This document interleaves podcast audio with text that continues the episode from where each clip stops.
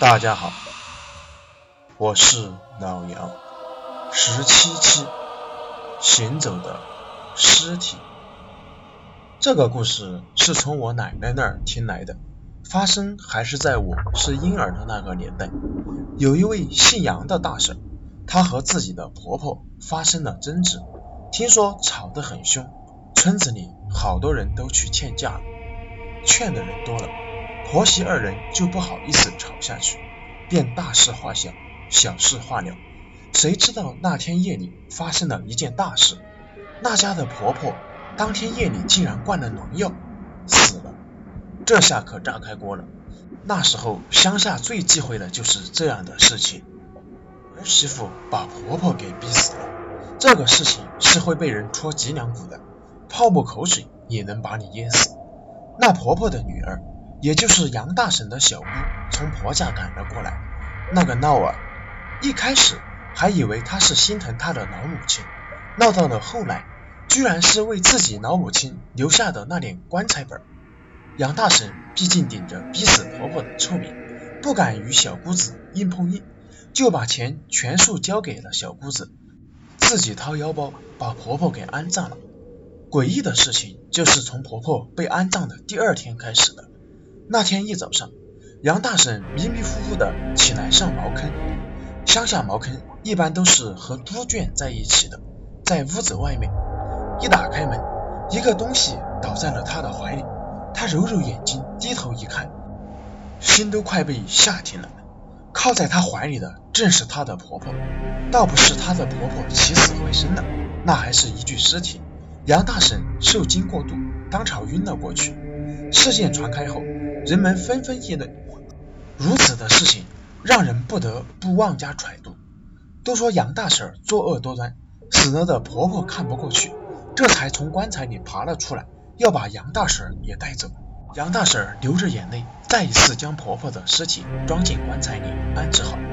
如果事情到这里结束也就罢了，可是第二天杨大婶的那个小姑子又来了，这一次她的小姑子更加来势汹汹。说杨大婶意图加害他，一番拉扯争吵下来，大家这才知道，原来昨晚那婆婆的尸体也去了小姑子家，同样一打开门就倒在了杨大婶的小姑子怀里。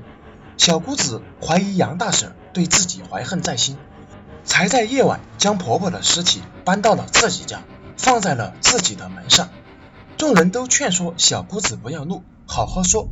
并且说明了前一夜那婆婆也出现在杨大婶门口的事情，那小姑子却不依不饶，说杨大婶逼死了自己的婆婆，婆婆来找杨大婶是正常的，可自己一向孝顺，除非是有人故意陷害自己。最后杨大婶逼得没有办法，就干脆说请个大神看看，让大神请了婆婆的鬼魂出来问个清楚。一听说要请大神，小姑子的气势顿时下去了，再也不吵闹了，似乎还有点不情愿，甚至说算了算了。最后还是请来了大神，大神看了一番，多话没说，只是让他们在什么时间对着什么方位烧纸钱，得说些什么话，然后就走了。可是事情远远还是没有结束，接下来的半个月，那小姑子每天打开门，自己的母亲，也就是杨大婶的婆婆。的尸体必定准确无误的倒在她的怀里，她濒临崩溃，又一次找上了门，呵斥杨大婶不要再做这件事，否则他就拉着他一起去死。